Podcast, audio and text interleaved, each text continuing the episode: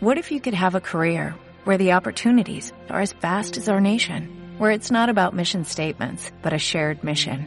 At U.S. Customs and Border Protection, we go beyond to protect more than borders, from ship to shore, air to ground, cities to local communities. CBP agents and officers are keeping people safe. Join U.S. Customs and Border Protection and go beyond for something far greater than yourself. Learn more at cbp.gov/careers. Mm-hmm.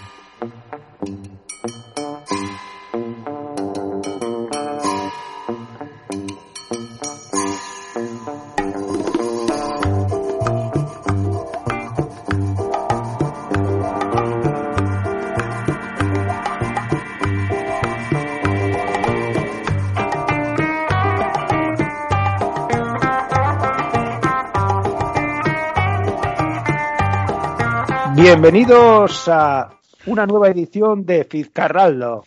Eh, grabamos esto el 11 de octubre de 2020. Fizcarraldo 22, los dos, los dos patitos.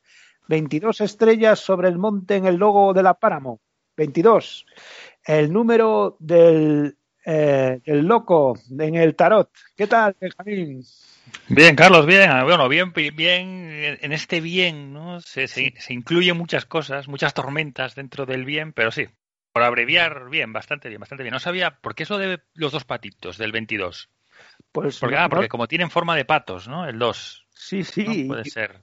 Y yo he leído que incluso en Inglaterra, eh, cuando, por ejemplo, alguien canta bingo en el 22, hacen cuac cuac o incluso tú tú como un como un tren. O sea, es una, por lo visto es algo que está por extendido por el mundo por el mundo mundial, lo de los 20, del 22, los dos.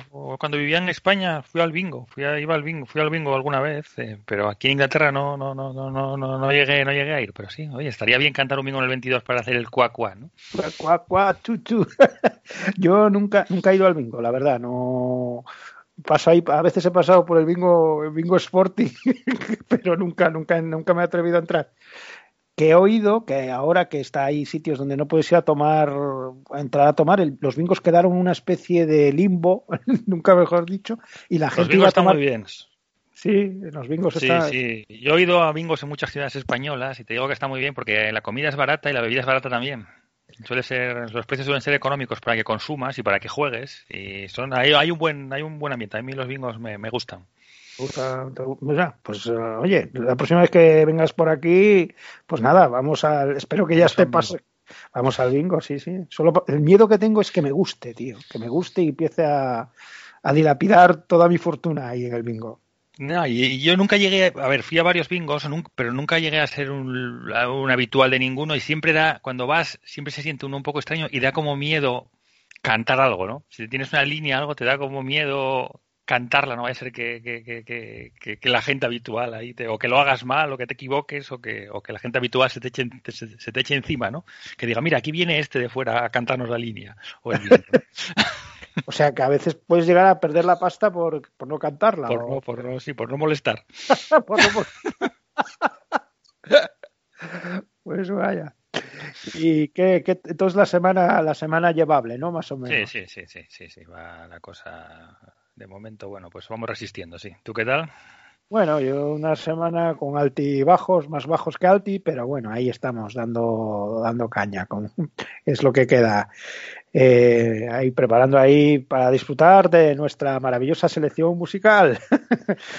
Pues ¿Qué mira, sí, hoy voy a arrancar, hoy vamos a irnos al profundo Kentucky para arrancar. Voy a poner una canción de Tyler Chill, Childers, que es un, bueno, un, un músico country, un jornalero del, del country. Su padre trabajaba en una mina de carbón y él en sus canciones pues habla un poco de, de eso, de mineros, de, de, lo que lo que lo que vio en su en su infancia, ¿no? Practica ahí un country bluegrass muy muy tradicional y acaba de sacar un disco, es novedad de Eloína esto, acaba de sacar Long Violent History, que precisamente es la canción que, que, vamos a poner, y en esta canción habla un poco sobre el racismo, la brutalidad policial, etcétera. O sea que vamos con Tyler Childers y Long Violent History.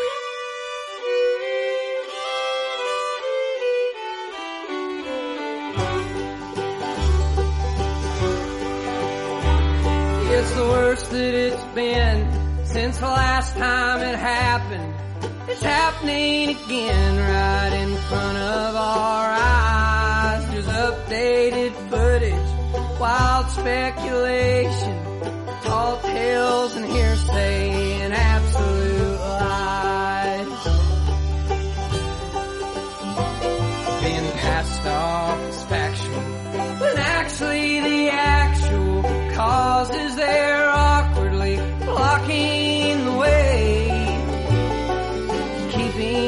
us all enjoying our evening, shoving its roots through the screens in our face.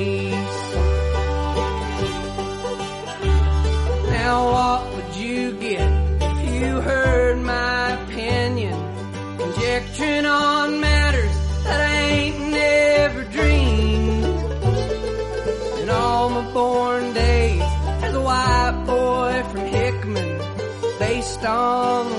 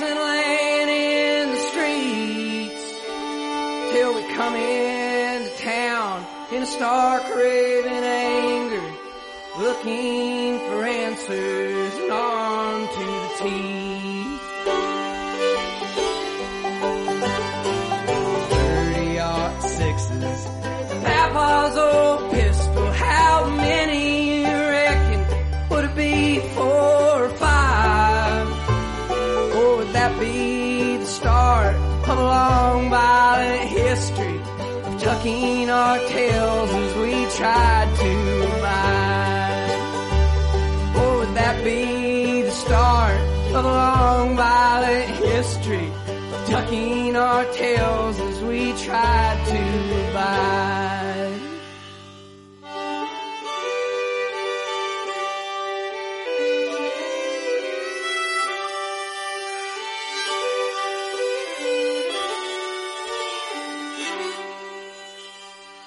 Bueno, esto suena suena a bourbon añejo, ¿eh?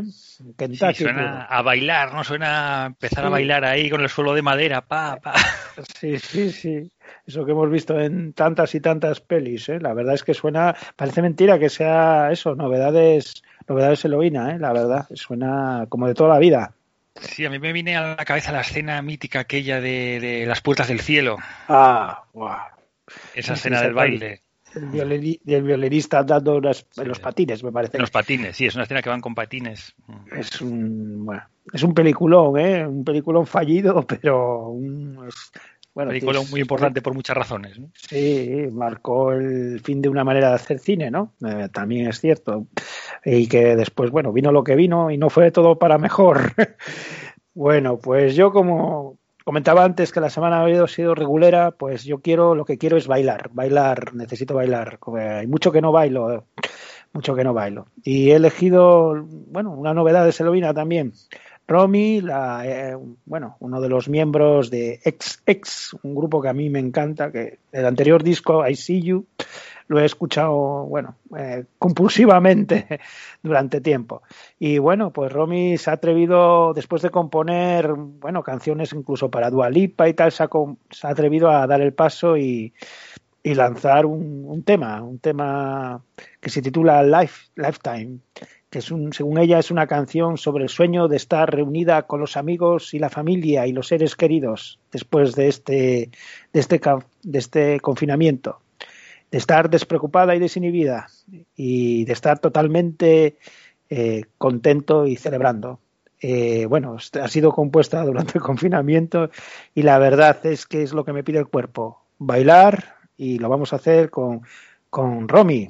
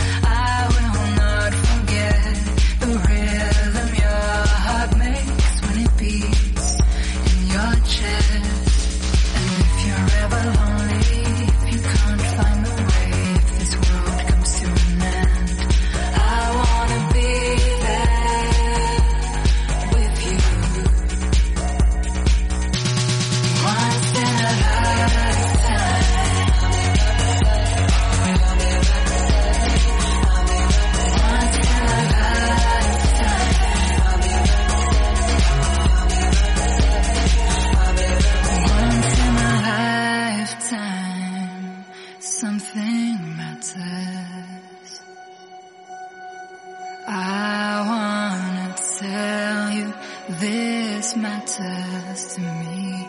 There's never the right time, so just let it happen.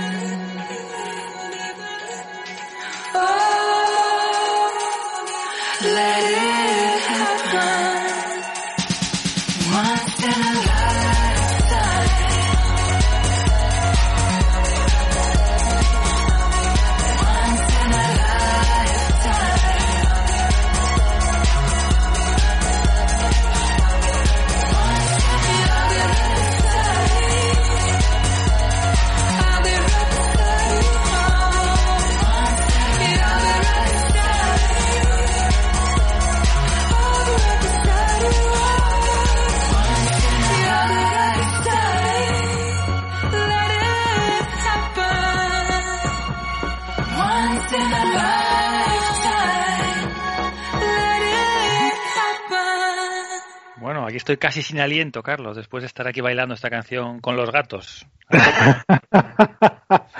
Pues sí, decir que viene producida por una vieja conocida del programa, Marta Saloni, y que, bueno, él viene con un vídeo eh, hecho por el diseñador Patrick Saville y el animador Connor Campbell.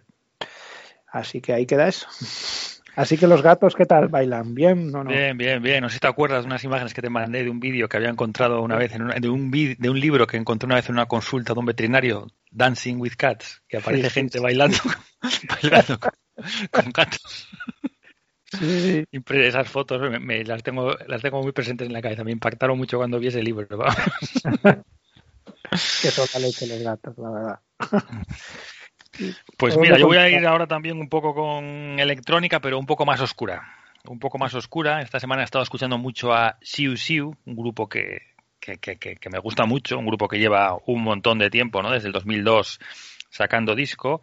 Eh, básicamente el grupo es eh, ha tenido muchos cambios de formación, pero es Jamie Stewart, eh, la persona que lleva ahí desde el principio. Es un- son de San José, California, que bueno, un sitio muy soleado que no pega mucho a la música de, de este grupo. Están, tienen, en general, bueno, están definidos como experimental, banda experimental, pero tienen como una base electrónica y sobre eso pues van construyendo, van construyendo melodías. La voz es muy característica. Y voy a poner una canción, una, una versión que tienen de un clásico de los de Erasure, de, del grupo inglés, ¿no? De esa- esos 80, cuando sonaba, estaba tan de moda esa música electrónica súper super pegadiza inglesa. En Erasure estaba, está detrás eh, Vince Clark, que es uno de los miembros fundadores de Depeche Mode, que también estuvo en Yazoo, ¿no? que son todas esas, esas melodías tan, tan chiclosas, tan, tan, tan peculiares estos años. Entonces a mí me parece que es que pega muy bien Siu Siu, que son más, un poco más oscuros, haciendo esta versión de Always de, de Erasure. Así que vamos, vamos con ellos.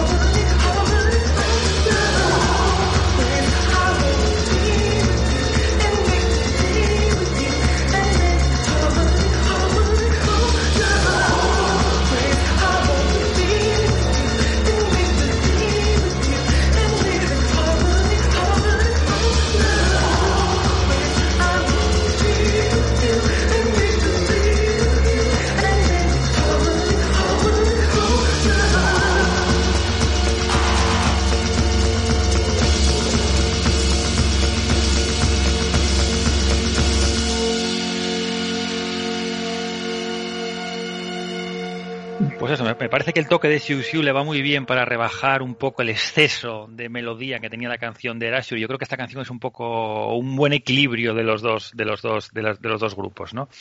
Sí. Lo que pasa es que me arrepiento un poco de no haber puesto alguna de Xiu Xiu original, porque también están, están, están muy bien. eh, son canciones muy vulnerables. El hombre, eh, James Stewart, eh, habla mucho de, sus malos momentos, ¿no? Él dice que vidas horribles en tiempos horribles y, y, eh, ahonda un poco ahí en las canciones, pero también están, yo creo que merece la pena, si, si esta canción le gusta, le, le gusta a alguien, pues que merece la pena ahondar un poco en Xiu Xiu porque es un grupo es un grupo interesante.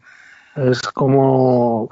La canción es como cuando esto que había está de moda en, en cocina, de deconstrucción, ¿no? Una deconstrucción de un tema para, a partir de, de algo clásico, construir algo completamente nuevo, pero con las esencias, ¿no? De lo clásico. La verdad es que suena fenomenal, ¿eh? O sea, es, es increíble. Sí, comentar que es de un EP del 2012. De un, de un EP de Xiu del 2012 que compartió con otro grupo que se llama Dirty Bitches. Sí, Dirty Bitches, que yo, que era un chico ori- oriental, americano, con una guitarra que hacía mucho noise. Yo, ese, ese le tenía yo cogido, cogido por aquí. Alguna vez lo he, lo he escuchado yo, este hombre. Sí, yo también lo Pues- escucho bastante, incluso lo llegué a ver en directo y tiene la canción, una canción que se titula True Blue, que también Ah, es una, una especie de fantasía debajo, de- como, como si fuera debajo del agua y tal, que está, está muy bien. Alguna vez, algún día la pondremos.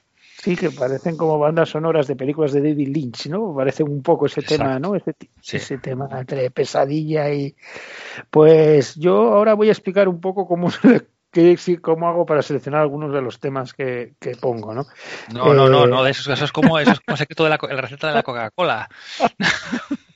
Me suelo poner ahí listas y, y paseo mucho. Aquí hay, al lado de casa hay una colonia de gatos, hay, precisamente de gatos, y hemos ido muchas veces a verlos. Y hay, pero hay cien- dicen que hay ciento y pico. O sea, eh, bueno, están cada, en cada rotonda del camino, te están, está ahí, ya los vas conociendo, ¿no? Tal gato, tal cual gato. Y a veces voy con los cascos escuchando música y de repente escucho una canción y digo, esta, esta la voy a poner en, en Fitzcarraldo. Y así ha pasado con Lola Boom, que es la primera vez que voy a poner un grupo ecuatoriano. Y su canción Misterio, Misterio y Comedia. Eh, Lola Boom eh, tenían previsto este año petarlo porque iban a lanzar dos, dos, dos discos, pero ya ves cómo se ha dado el año, el año se ha dado, se ha dado bastante fatal, ¿no? Entonces, lo que iba a ser un, un gran lanzamiento, yo creo, merecido además, porque la verdad es que tienen, bueno, tienen ahí una trayectoria muy importante, pues bueno, se ha visto un poco eclipsado por las circunstancias. El primer disco era Verte, Verte antes de fin de año, y, y el segundo eh, se titulaba, eh, se, titul- se acaban de lanzar ahora, o Clarividencia. Eh, habla el líder que es, él busca como dar, él es un tipo que escucha a Bad Bunny y lee a Borges. o sea que esa mezcla, bueno, pues salen estas, estas, estas canciones, ¿no? Y la verdad es que esta canción tiene algo que a mí me hizo detenerme, mirar quiénes eran y decir, eh, esto, esto lo voy a poner y me gusta un montón. Pues vamos con Misterio y Comedia de Lola Moon, desde Ecuador, desde Quito.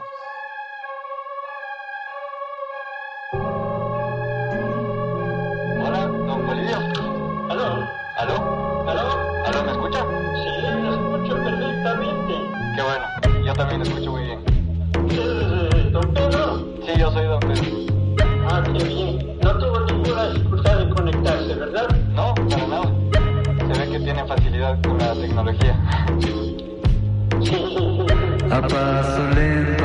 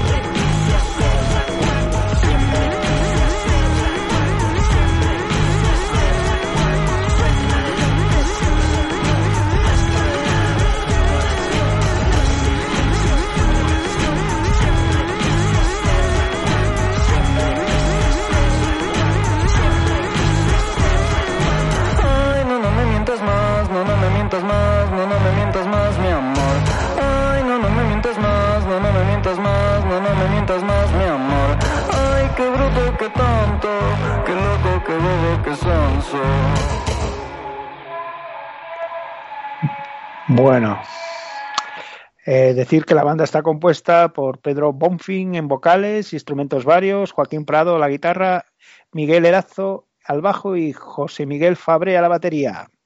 Lola. Suena muy bien, suena muy bien. Y me gusta mucho ese título de, de verte antes de fin de año, ¿no? Que podría sonar algo, un deseo normal, y ahora suena en muchos casos como casi imposible, ciencia ficción, ¿no? Sí, suena como una película de aventuras, nos veremos, nos veremos así. Sí, sí, de una la verdad es que sí, sí, la banda tenía previsto eso, petarlo, petarlo este año, pero Yo bueno, también tenía previsto, dicho- ya compartido, también tenía previsto petarlos de año, pero va a tener, voy a tener que esperar. No, pero bueno, tienen sentido del humor porque a raíz de, de que se les viniera un poco abajo todos los planes, eh, en su Instagram publican siempre ahora a las 20 eh, a las 20:20 para homenajear a este año que tan bueno, tan bueno está saliendo. o sea que, bueno, un abrazo ahí para Ecuador. Y bueno, eh, aquí pongo, tengo apuntados que hay otros grandes grupos en Ecuador como La Máquina Camaleón y La Madre Tirana. O sea que algún día a lo mejor volvemos por ahí a poner más Seguro, música de esa. Seguro, seguro, seguro. Y nada, seguimos, yo ahora seguimos en el continente americano, que yo creo que hemos estado casi, excepto Romy, ¿no? Excepto Romy, lo demás ha, ha sido todo el continente americano y vamos, bueno, con un clásico, con Chabela, Chabela Vargas, ¿no? He estado escuchando esta semana también a, a Chabela, Chabela Vargas, eh, nada, qué decir de ella, ¿no? Una estrella ahí de la, de la ranchera, decir que nació en Costa Rica, que no nació en México, pero se mudó a México cuando tenía 18 años. Y voy a poner una canción de su primer disco, del año 1963, una canción que es bastante personal, bastante importante en mi vida, la he escuchado en, en- en- en periodos de mi vida que tengo ahí muy, muy marcados, que se titula No volveré. ¿no? Eh, ¿Cuántas veces hemos dicho no volveré, Carlos? Y hemos vuelto. O, alguna que otra, alguna que otra, Benjamín. Así que nada, dejemos ahí que, que- que hable Chabela por nosotros. No volveré.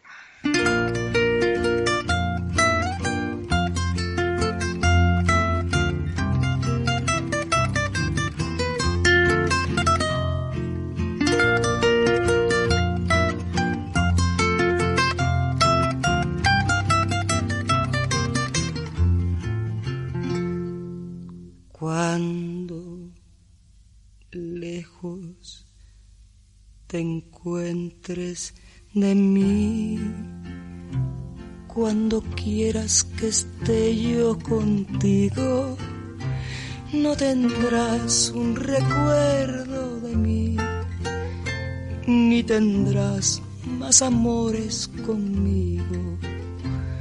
Te lo juro que no volveré aunque me haga pedazos la vida, si una vez con locura te amé, ya de mi alma estarás despedida.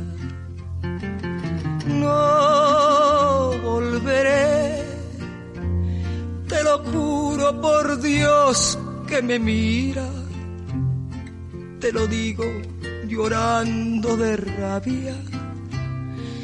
Yo no volveré, no pararé hasta ver que mi llanto ha formado un arroyo de olvido anegado donde yo tu recuerdo ahogaré.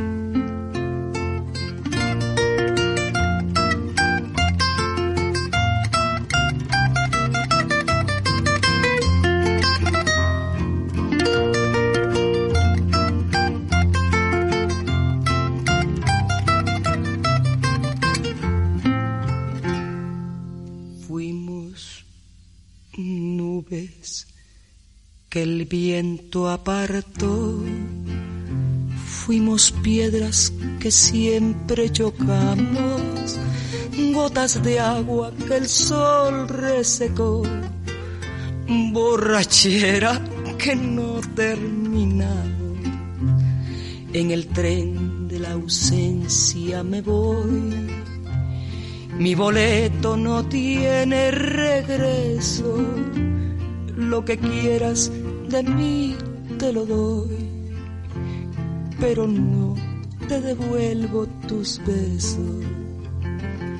No volveré, te lo juro por Dios que me mira, te lo digo llorando de rabia, yo no volveré, no pararé hasta ver que mi llanto ha formado un arroyo de olvido anegado donde yo tu recuerdo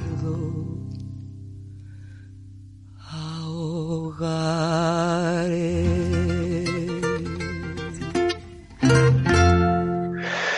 Madre, eh, esto, ¿cuántos programas podríamos hacer comentando esta canción, Benja? Sí, sí, sí, sí. Yo me quedo mucho con. Me, me gusta mucho ese verso, ese verso que dice: No volveré, te lo digo llorando de rabia, no pararé hasta ver que mi llanto ha formado un arroyo de olvido anegado, donde yo tu recuerdo ahogaré.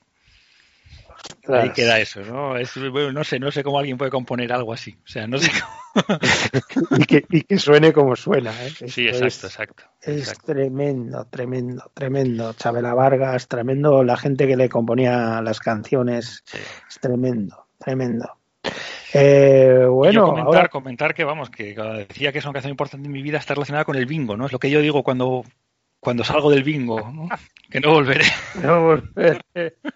Sí, sí. Es como, como el chiste este del el tío que, que lo apalea a su mujer y lo tira por la ventana y dice, cuando ya al final va cayendo y dice, y ahora me voy de casa. pues no volveré, ahora me voy de casa, ¿no? Sí, sí. Uno cuando dice no volveré, eh, bueno, pues no sé si está deseando volver o que lo vayan a buscar, ¿no? para, para tal. Bueno, ahora ponga lo que ponga, va a ser eh, un, escalón por debajo de esto. Un escalón por debajo de esto. Eh, nos vamos a ir a, a Canadá. A Canadá con, bueno, una estrella de una chica que ya es una estrella allí desde hace bastante tiempo, que canta bajo el nombre de Cor, a ver, ahí va de mi pronunciación francesa, Cor de Pirate, corazón pirata, corazón de pirata. Pronunciación Tras ese nombre de es- París, ¿eh? Pronunciación Sí, parisina, eh, ahí. Bueno, sí, de Montparnasse, a la izquierda de Montparnasse, tal. Eh, Beatriz Martín, ¿no? Es la, es- la que la persona, la mujer que se encuentra detrás de este seudónimo. Y ya es de, de Montreal, quebecois, quebecois, se dice quebecois, es quebecois. Y bueno, eh, es una estrella, bueno, Canadá, con mu- que ha tenido ya, bueno, con mucha trayectoria y, y bueno, acaba de sacar ahora una canción eh, decididamente feminista, Sex Bell se titula, que viene acompañada por un clip centrado en la diversidad, que, eh, producido por ella misma, con su hija Romy, la mujer, una mujer trans, Katie Lesar, y bueno, con su voz frágil y sus melodías melancólicas, pero también con letras que alternan entre la poesía amorosa y un brío más subversivo. Esta es una canción protesta contra un patriarcado sofocante que dicta que las mujeres deben hacer y cómo. Eh, sus letras subversivas chocan con un alegre ritmo pop y sentimiento country. O sea, hay mensaje, pero bueno, con un poco de pop y Que sentimiento bien, que country. entre un poco de que- vaselina, ¿no? que entre- Exacto. La, la canción es Novedades Eloína y la verdad es que suena, suena fenomenal. Pues vamos con Corazón de Pirata, Quo de Pirata.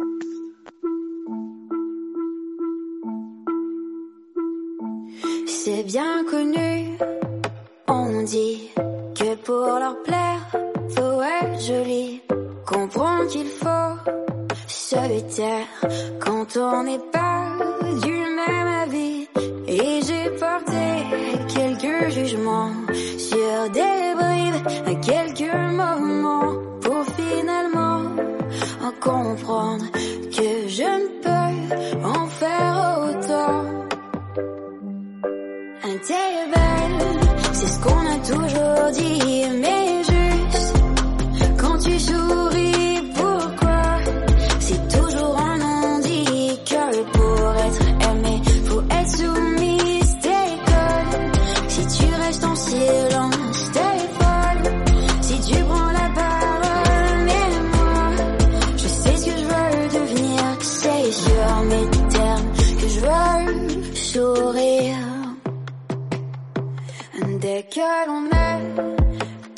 au fil des films et des romans, on doit se faire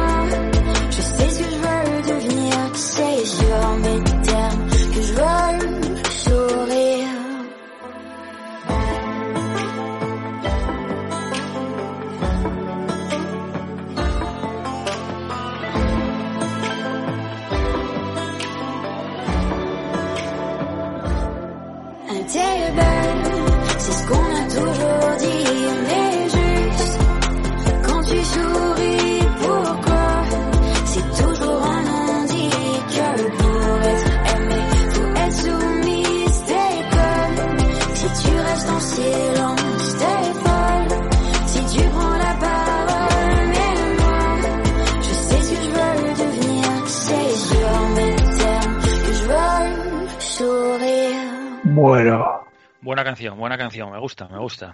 Me gusta ese, fra- ese, ese, ese francés con esa, con esa melodía por debajo. El mensaje no, no, no, no me llegó porque no, entiendo francés, pero la vaselina sí me entró. Sí, sí, el country, el country, este country. Hay, hay un montón de canciones de estas francesas uh, maravillosas. Suenan todas tan maravillosas estas canciones de voz de chica. Generalmente esta voz lánguida. Eh, bueno, me encantan todas, ¿eh? Eh, la verdad, este tipo de canciones. Bueno, Que, oye, vamos- hoy bien, estoy contento, estoy contento porque de todas las canciones que pusimos, eh, una duración muy, muy, muy mesurada, ¿no? La más larga yo creo que fue la de Chabela con 3.40. Yo creo que hoy en las duraciones de las canciones estoy, no sé por qué, pero me, me gusta cuando ponemos canciones que no son muy largas, vamos.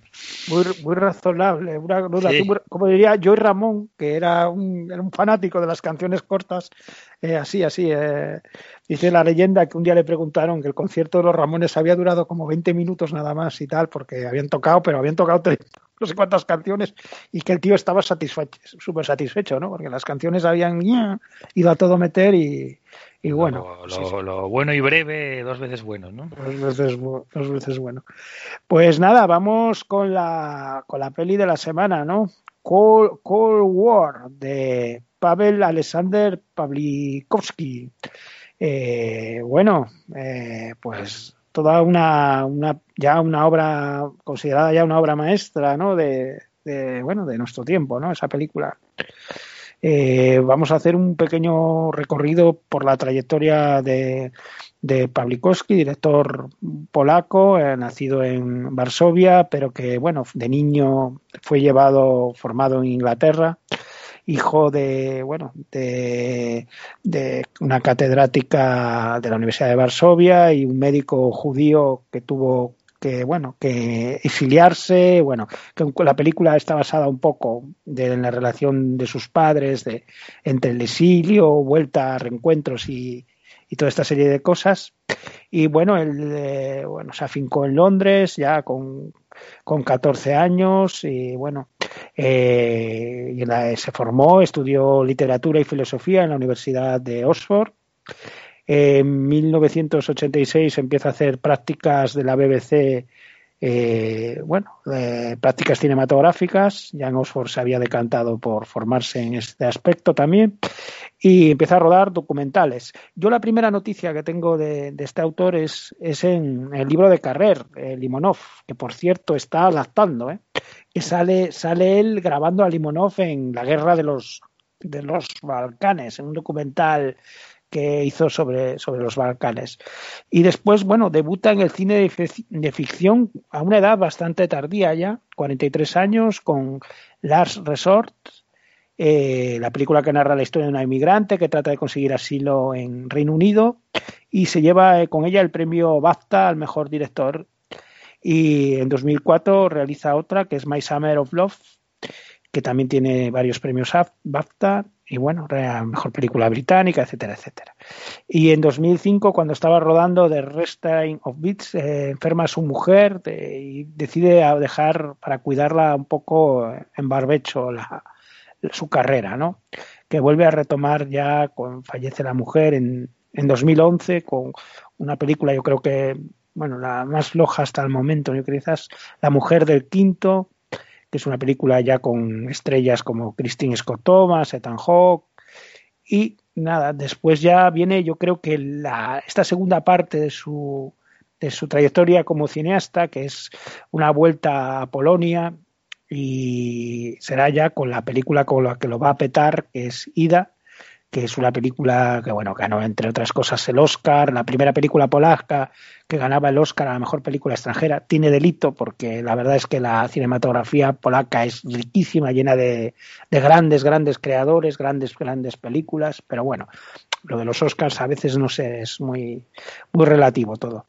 Y, y bueno, es, ha ganado infinidad de premios con Ida. Y ahora eh, ha sacado, bueno, ahora sacó a continuación pues este Cool War, título original Cima Wonia. Y bueno, ahí ya también volvió a repetir palmarés eh, un mogollón de sitios, en muchos sitios. El Festival de Cannes ganó al mejor director, también estuvo nominada a mejor película extranjera, pero bueno, este año competía con Roma y la de Cuarón y, y bueno, no, no, no ganó. Pero bueno, ahí está, ahí está una trayectoria multipremiada y decir que ahora está trabajando en la adaptación del libro, del famoso libro de Manuel Carrer, eh, Limonov, ¿no? Sí, comentar que es extraño, ¿no? Es extraño que, bueno, eh, este cambio a, la, mitad de su carrera, ¿no? Eh, volvió, volvió a vivir a Polonia, se fue a vivir a, se fue a vivir a Polonia y, bueno, parece, yo no vi ninguna de las películas anteriores inglesas, pero bueno, parece que es que, que, que de repente eh, pegó un cambio grande en la forma de, eh, de rodar, ¿no? Porque bueno, Sí.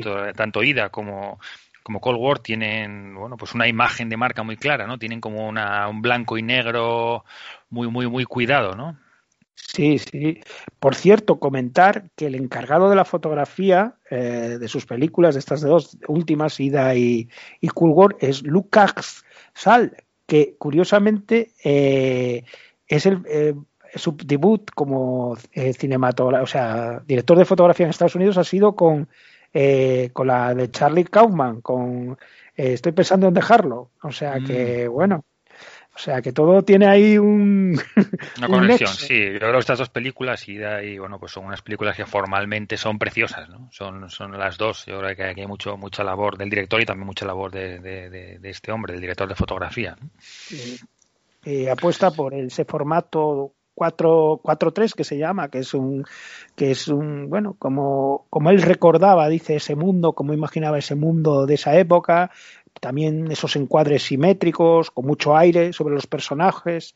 Sí, es que yo, son- yo, bueno, es sorprendente cómo hay mucho, mucho espacio encima de los personajes, ¿no? O sea, los personajes prácticamente ocupan la mitad, cuando, cuando hay un plano medio, ocupan la mitad de la, de la pantalla inferior y la mitad de la pantalla superior está libre, ¿no?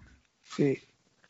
Eh, sí, de- él dice que forma como una especie de vértigo, como una eh, que, que al principio lo empezó a hacer casi como algo de estilo, pero que se dio cuenta de que significaba y que daba una sensación y, cuando lo ves en la en las en las películas, o sea, te da una sensación así muy muy extraña y muy muy sugerente. También cuando hay una, un movimiento de cámara que eh, repite una y otra vez, que son estos paneos horizontales, esto que de pronto vas descubriendo cosas como que al ser tan estrecha la, la imagen, ¿no?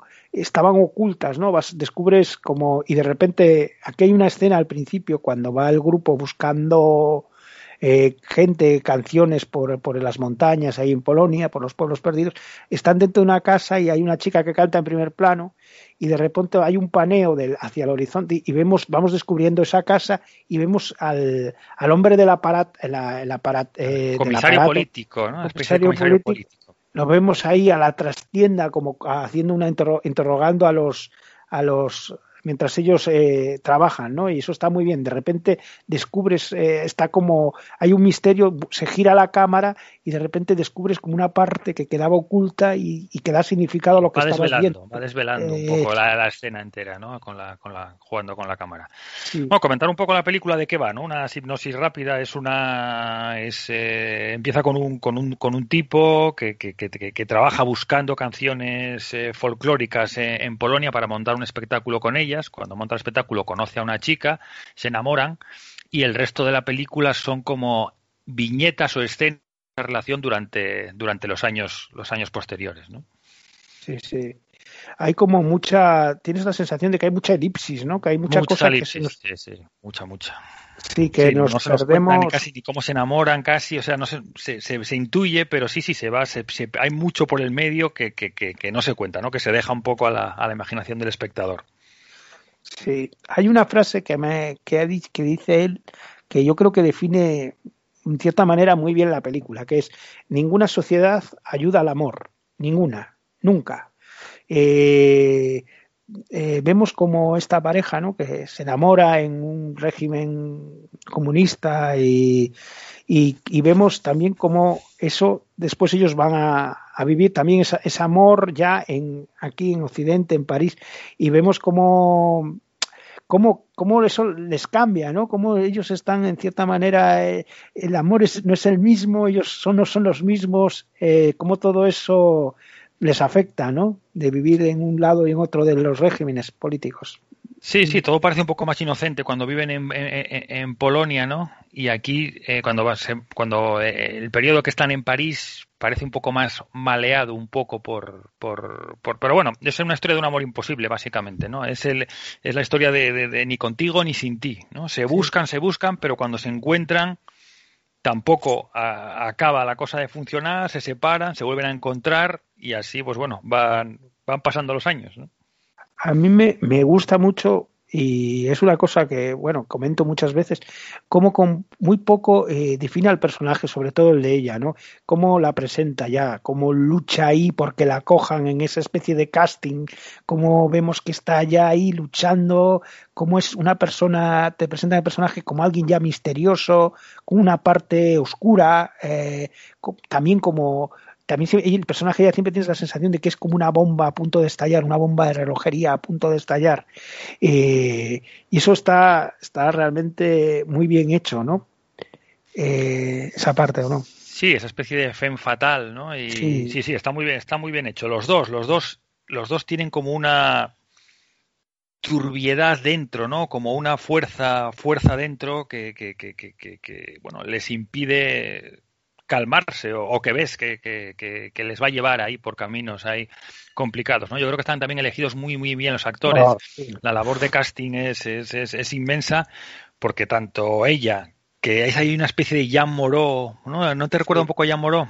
Sí, tiene, sí, la, la- bueno, la de, sí, la de Trifó, la de en el sentido que nunca sabes muy bien qué, qué pensar de ella, ¿no? De qué piensa ella, qué es la que, cómo, qué hay dentro de ella, cómo es capaz de todo, ¿no? Como ese momento en el que están en la hierba y ella se tira al agua, ¿no? Eh, Sí. de repente, eh, de una manera casi, casi caprichosa, ¿no? Sabes que ha matado a su padre porque, como dice ella, la confundió con su madre. Es, eh, la ves que es eso, que tiene algo oscuro, algo que nunca vas a conseguir descifrar y desde luego nunca vas a poseer. Él nunca va. Pero que te atrae, ¿no? Pero que te Es lo que te atrae, que, que, que no puedes eh, escapar de, de- o sea, es un, sabes que va a ser tiene un, un poco- amor. Sí, Sí, un amor difícil, vamos, sí. Y él tiene también un poco ese malditismo, ¿no? Ese fumar con esa mirada, eh, que son, son dos personajes que son muy atractivos, son muy guapos los, los actores, pero también tienen como algo más, ¿no? Como algo un poco ma- maldito los, los dos, ¿no? En, en, en, en, esas miradas, en esas, en esas caras, ¿no? Sí, yo creo que él, por ejemplo, eh, cuando va a París, eh, escapa a París, yo creo que él- él, eh, pierde como un poco eh, toda dignidad que ella le veía en el otro lado, ese especie de, tío que dirigía la orquesta, bien vestido, bien aseado, eh, y de repente lo ve ahí, que medio mendigando entre esos colegas, para incluso diciéndole a ella que se comporte agradable con alguno de sus amigos poderosos, para ver si consiguen que les grabe un disco. Lo ve como un poco ese idea, ese como lo tenía idealizado, digamos, ¿no? Un poco lo ve pusilánime en cierta manera. Eh, ella busca esa, esa fortaleza también, ¿no? Esa fortaleza de, de hecho, si te das cuenta en la película, cuando él demuestra, hace grandes actos de como volver a por ella, cuando acaba preso, entonces ella sí, o cuando va incluso a verla a Yugoslavia, pero cuando se muestra ahí pusilánime ahí en en ese mundo de, de París, Marí, ¿no? Lo ve un poco. Sí, sí, sí, ese, París lo, a él lo, lo, lo, lo, machaca un poco porque sí, tiene que entrar ahí en ese juego. Además vemos un poco ese París de, de, de esa época, ¿no? De artistas, etcétera, con rico, con gente rica y gente tratando de arrimarse un poco a ellos para para conseguir eso, que te graben un disco, o que te hagan un favor o, o lo que sea, ¿no? Entonces, sí, ella, ella va a París y, en esa fiesta, ¿no? En esa fiesta que, que, vemos que él dice que ella se entera que él mintió, que, que, que le está poniendo a ella más méritos, le está como montando, inventándose una historia alrededor de ella para... Ella se siente muy aficionada, sí, sí, sí. De hecho, luego se va, se escapa a Polonia. Sí, sí, es el todo, todo eso, ¿no? Que, que es lo que comenta él, de que ninguna, eh, su amor eh, realmente es amor que, que ella tenía, es un amor, tiene que buscarlo, eh, al cambiar de, de, de, bueno de país de, de sistema no es, es otro tienen que mundo, encontrar ¿eh? tienen que encontrar el amor ahí en, en, en, el, en, el, sistema donde están no el tipo sí. de amor ¿no? eh, y él además hay un momento que se lo dice uno de los personajes tú ya no eres polaco tú ya no eres no eres francés es, él no sabe lo que es ya estás con la identidad perdida no está perdido no sabe en tierra de nadie en el limbo un poco no Sí, yo creo que por ahí es por donde toma la decisión de volver otra vez a, a Polonia porque se perdió a sí mismo ahí en, en, en esa vida un poco de arribista en, en, París y toma la decisión de volver, aunque eso le suponga, bueno, pues eh, ir a la cárcel, ¿no? Dice que 15 años en la cárcel, que dice que y eso que tuvo suerte, ¿no? Sí, sí. Que también es, es muy curioso porque realmente está muy bien hecha la película. En parte desde el principio, el que está, lo ves como un estudioso del folclore, de la esencia polaca, digámoslo así, ¿no? del corazón de, del, del, pueblo, ¿no? Que después ves también como esa idea del es, es manipulada, ¿no? La, el pueblo es manipulado para dar un mensaje como que también lo dice el autor, ¿no? Que no era solo ya el régimen comunista, hoy en día, ¿no? Que Polonia está gobernada por una pues un gobierno supernacionalista de derechas y tal, pues cómo utiliza pues eso el, pueblo para dar su mensaje manipulado para llevar el, el a su sardina. Bueno, pues este hombre que busca esa esencia de repente se ve en París sin, sin tener ningún arraigo eh, perdido, ¿no? Se encuentra perdido un poco. Sí, pero ya vemos un poco que él está abierto un poco a, prostituirse artísticamente, sí, porque sí. cuando cuando están cuando están ya que dicen que el, el, el, espectáculo que han montado gusta mucho, pero que tienen que meter cosas eh, hablando de, de Stalin, del proletariado, la chica, su compañera, dice que, que, no, que no, que de ninguna manera, y ya desaparece, ya, ya no se la, no se la ve sí. más ya a partir de ahí desaparece de la, de la escena y él, sin embargo, sigue ahí, ¿no? O sea, sigue, sigue un poco, traga un poco con, con, con, con, con lo que, le, con lo que le, le, le, proponen para seguir creciendo, ¿no? Que yo creo que es esa parte la que detesta ella, ¿no? La, la chica de él, esa especie de, de cómo decirlo, de sí, sí, eso está, y hablamos de la elipsis, es que ves esa, ese personaje que de repente desaparece, nos imaginamos lo que habrá ocurrido, que la habrán quitado de ahí, la habrán purgado, la habrán uh -huh. llevado, y, pero no, no, lo vemos nunca, la verdad es que la película está llena de, de ese tipo de, de, de, de, de elipsis, y la verdad es que, que está, está muy bien, y ahí, ahí define el personaje, ¿no? Él fuma, mira así y y tira para adelante. Y, deja, y se deja hacer, ¿no? Y, se, y deja que, que, las cosas pasen. ¿Y por qué tú crees que, por qué crees que no se va ella con él ahí en el primer, en el, cuando él, él se decide, llegan, bueno, el grupo va de gira con el espectáculo a Berlín y en aquellos momentos, yo creo que esas, esas escenas es alrededor de 1952 o por ahí, todavía se podía, no estaba el muro de Berlín, se podía circular, eh, se podía pasar de, de, un lado a otro y él decide escaparse yo, a, o pasar a Occidente. Creo y yo ella creo, no la acompaña, ¿no? La propo, lo propone, pero... Yo creo que hay un momento que ella lo comenta. Yo creo que no tiene autoestima, no lo tiene idealizado a él. Eh, él ella es una chica joven, eh, pues con problemas, ha tenido en la cárcel, él es el gran director de, de música, lo tiene como, como idealizado, sí, lo tiene idealizado, eh, y ella no le parece lo bastante buena, eh, eh, tiene miedo a llegar a, una, a un sitio donde no, cómo vivir allí, eh, eh, tiene miedo a eso. de Sí, ella lo dice, lo dice en algún momento, dice que no voy a estar a la altura, no, no, sí, tengo miedo de defraudar, de defraudarte y también vivir en otro sitio que no conoces, ¿no? También lo que luego les pasa, ¿no? Sí, Cómo, y cómo- el amor va, va, va a situarse en un sitio en el que, en el que no conocemos y que tenemos encima, encima que empezar de cero, etcétera, ¿no? y ten en cuenta que después ella, eh, ese que lo tiene idealizado, de repente llega ahí y ve que, que todo eso, ese ideal que tenía es un ser que, bueno, pues que está, que miente, que mercadea con ella de cierta manera, que, ah, que su arte lo ha, le hace cantar aquellas canciones que eran eh, tan refinadas y tal, no le importa hacer una versión jazz, o sea, de cierta manera prostituir un poco todo su, su talento, ¿no? Eh, de hecho, hay un momento que ella canta aquellas canciones en versión jazz en, en París, que es realmente habla un poco de que el tío, bueno, pues no es, no es el, el personaje idealizado que tenía ella. Por eso requiere ese gran gesto de él. ¿no? Que Sí, requiere el sacrificio de pasar, de volver y pasar años en ir a la cárcel para, para volver otra vez a ganarse, a ganarla, ¿no? Al respeto. Sí, sí. Comentar también que hay muchísima música en la película. Oh. La, la película está llena de, de música, primero con toda la todo el espectáculo folk polaco que montan, vemos vemos muchas canciones, vemos muchas actuaciones y luego en París pues mucho mucho jazz en ese club, el Eclipse, ¿no? En ese club ahí en el que en el que él trabaja, vemos la vemos vemos a él tocando con la banda, la vemos a ella la, la vemos a ella cantando, vemos también la gra- grabación del disco, Sí.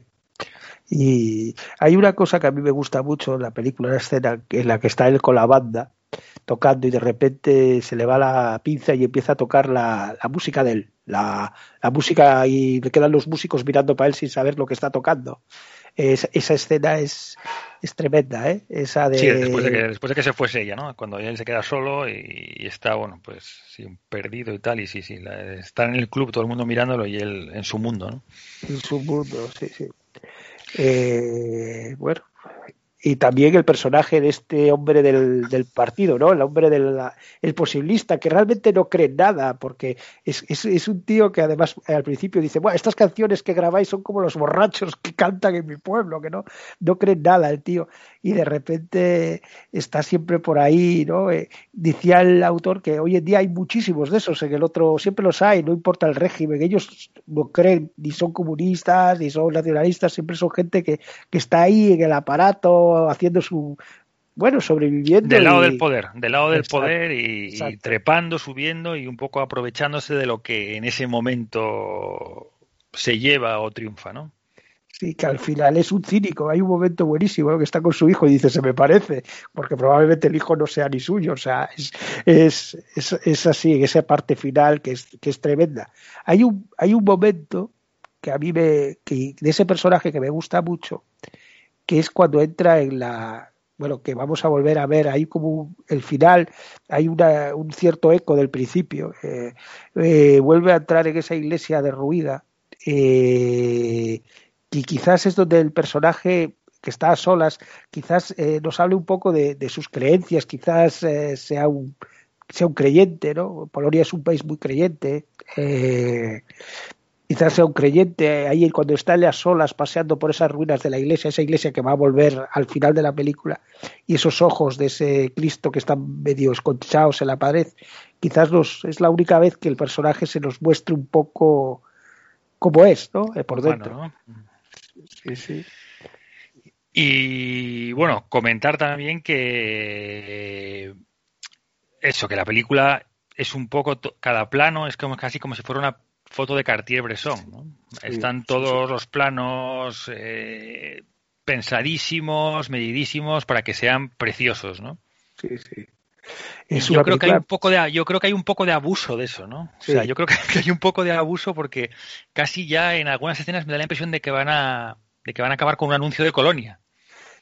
a, a mí es uno de los de lo, lo he pensado, ¿eh? que te saca, te saca a veces de lo que te está contando la historia, te saca esa, esa belleza tan, tan, eso, tan, esos planos tan, tan sumamente bellos que parecen tan estilizados, que parece que va a aparecer el logo de Martini o algo así. El logo de Eh, Martini o el logo de, la de parte- Dior. la parte- o- Sí, la parte de París, por ejemplo, es, es el- eh, hay un, hay momentos que parece puro anuncio, sí, lo que tú dices. donde y eso a viven, veces ¿no? La guardilla donde vive con todas esas vistas.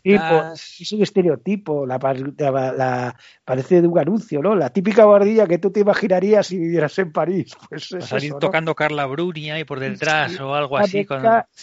Y eso, yo creo que la película sí se resiente un poco de eso, ¿no? A veces te saca un poco de la, de la historia. Lo que pasa es que está, es potente, ¿no? La actriz y la química entre los dos, ese, pero bueno, que está en ese equilibrio que a veces, sí, sí, eh, lo yo lo he notado eso también, ¿eh? que es demasiado estilizada, ¿no? Demasiado, no sé, demasiado los, los bares, los bares, los clubs de jazz, los bares, el sitio, el bar donde la espera ella, él, que parece que la espera ahí, que tampoco sabemos.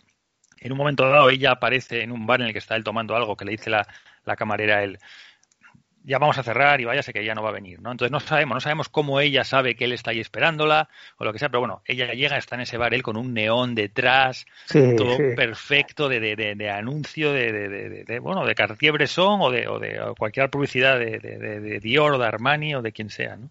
Sí, yo creo que es uno de los de los handicaps que, que tiene la peli. Yo creo, ¿eh? Que sinceramente, aunque esté es una, es una película que a veces es demasiado preciosista, manierista y a veces eso puede que lastre un poco la, la historia que nos está nos está contando. Y después eh, la parte final, la parte final es eh, que a mí me recuerda, claro, veo iglesia, una iglesia en ruinas, me acuerdo mucho de la película esta de, de Andrew Baglia, la de Diamantes, cenizas y diamantes, que ocurría también en una especie de, de iglesia en, ruinas y bueno, ese final, ¿no? Un poco, eh, ¿cómo ves el tema ese? A mí al final me gusta, ¿eh? A mí al final me gusta. Yo creo que no pega nada con la historia. Sí. Yo creo que no pega nada con la, con la historia que nos está contando, pero me gusta justo lo, lo que digo. Bueno, vamos a hacer spoiler, ¿no? Que, Spoiler, spoiler, eh, spoiler. eh, aviso de spoiler. que- pero vamos, sí, ese, ese momento cuando cruzan, cuando me gusta mucho la, me- la metáfora, o sea, que es una metáfora muy chorra y tal, pero me gusta cuando van a- cuando están sentados en el banco y dicen, vámonos al otro lado, la vista será mejor desde allí, ¿no?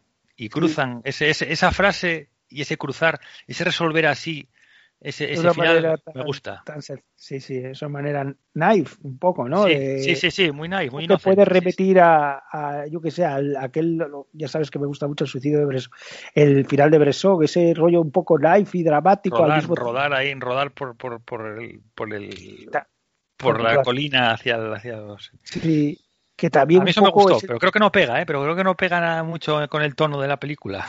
también tiene algo del cine desenfadado de la Nouvelle Vague, ¿no? Ese final así un poco... ¿no? Eso, eso, eso, eso. Es el- el- Es un la poco- parte de saltar ella al agua, lo que comentabas tú antes. Y este, y este final parece que hay unas pequeñas pinceladas ahí de, de, de Novel Back, sí. Sí, porque, claro, con todo este eh, sin todo la Nouvelle Vague, sin todo este formalismo tan eh, tan tan tan compuesto, tanto esos planos tan tan tan medidos y tal, ¿no?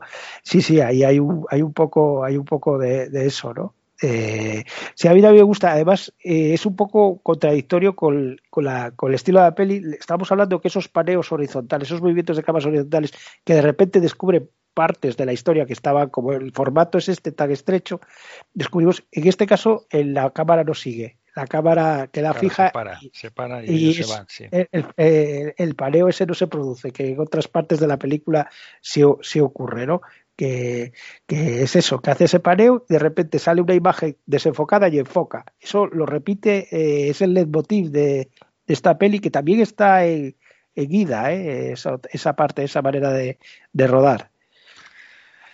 Sí, comentar también una escena que, bueno, por eso, comentar una escena que me gusta mucho cuando ella, cuando él se fija en ella, o ellos se fijan, cuando están en esa fiesta que hay Ah. después de, de- de- de un espectáculo y ahí él está con, con su compañera charlando. Está primero, están primero los tres, él, la compañera y el comisario político. El comisario político se va, se queda la compañera, la compañera se va y se queda él solo y detrás tiene un espejo muy grande, ¿no?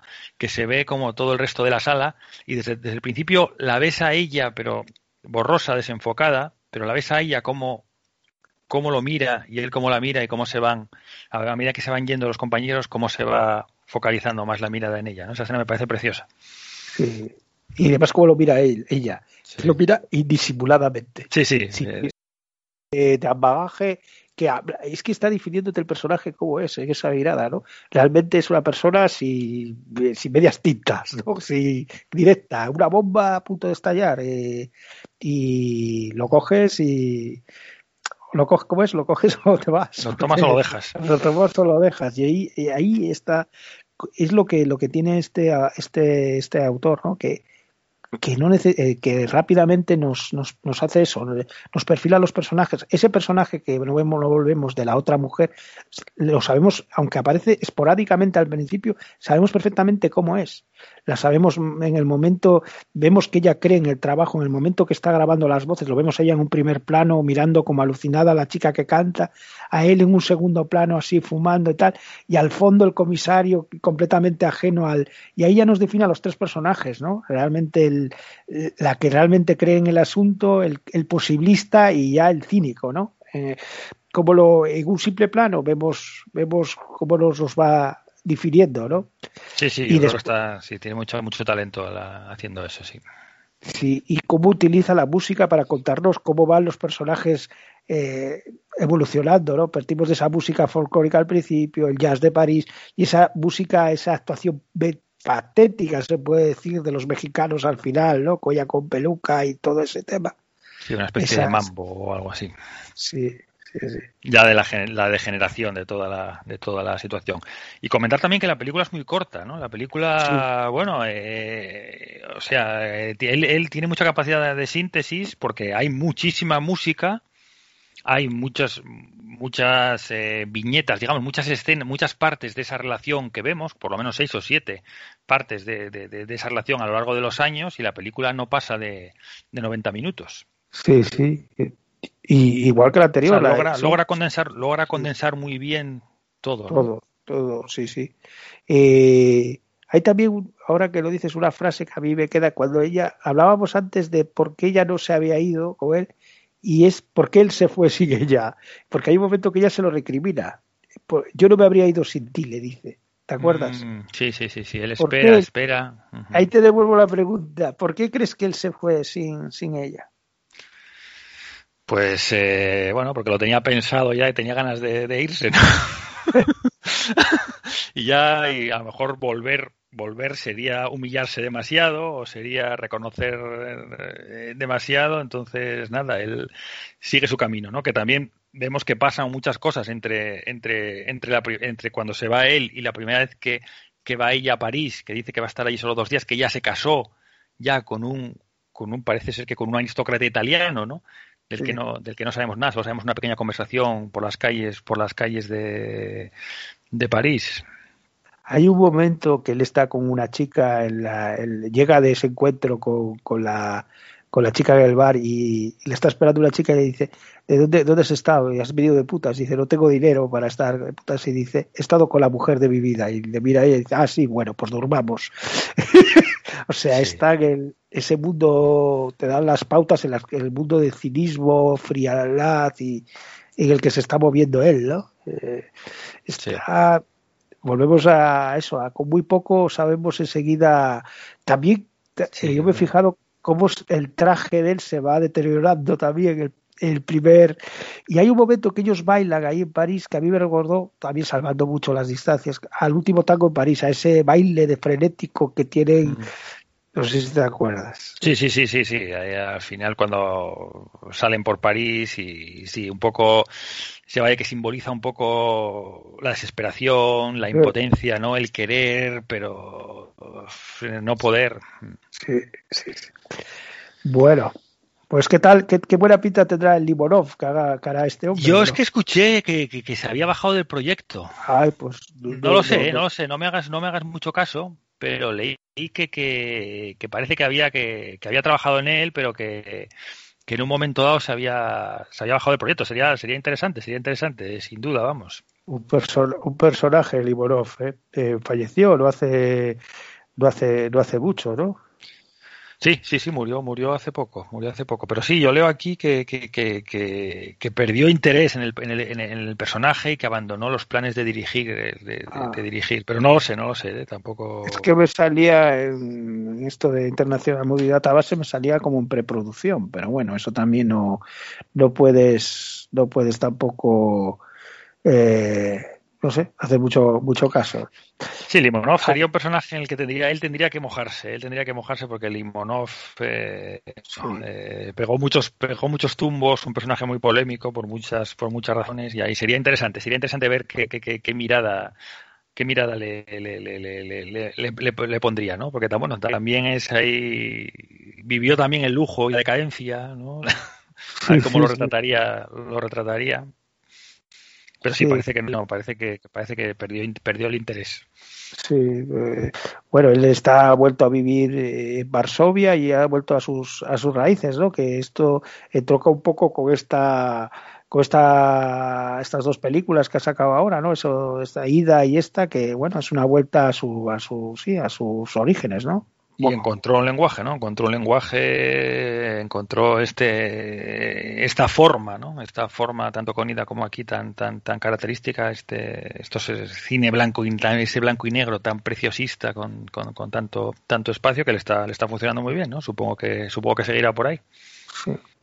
Bueno, de decir que el cine, lo comentaba antes, ¿no? Que el, cine polaco es un cine muy rico en cuanto a creadores, o sea, basta decir, yo qué sé, desde Andrzej Wajda, el propio Roman Polanski, Krzysztof Kieslowski, Agnieszka Holland, André, Andrei Zulaewski, bueno, y más y más, y bueno, eh, que cuando le dieron el Oscar te llama la atención que sea el primer, el primer Oscar una película polaca, pero bueno, que ha habido infinidad de creadores que, que bueno, que han tenido Oscars por, por otros ámbitos y representando a otros países, ¿no? Pues pues sí, sí, sí, sí. Bueno, pues recomendamos entonces esta película al que no la haya visto y, y que se ve. Eso, un poco lo que comentamos, ¿no? Un poco indulge, eh, un poco indulgente aquí Parisnowski con las escenas preciosistas, pero, pero es una muy, es una muy buena película, ¿no? Sí, sí, es una película que además eh, te mete enseguida. Es, es una película eso, bellísima, con una historia de un amor, un amor maldito, eh, que realmente está la esencia de estos personajes eh, a lo largo del tiempo.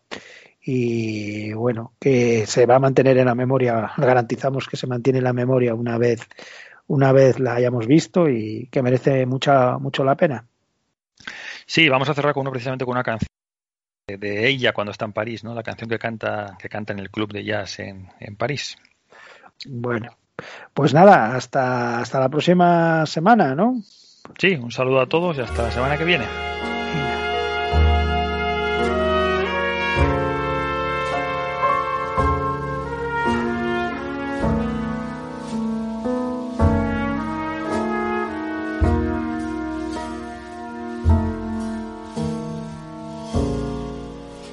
Dwa serduszka, cztery oczy. Ojojoj. Co płakały we dnie w nocy. Ojojoj.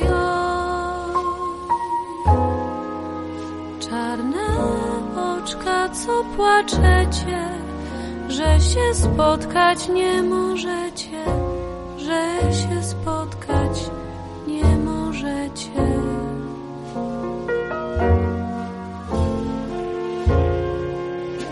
Kiedy chłopiec chory miły, ojojoj.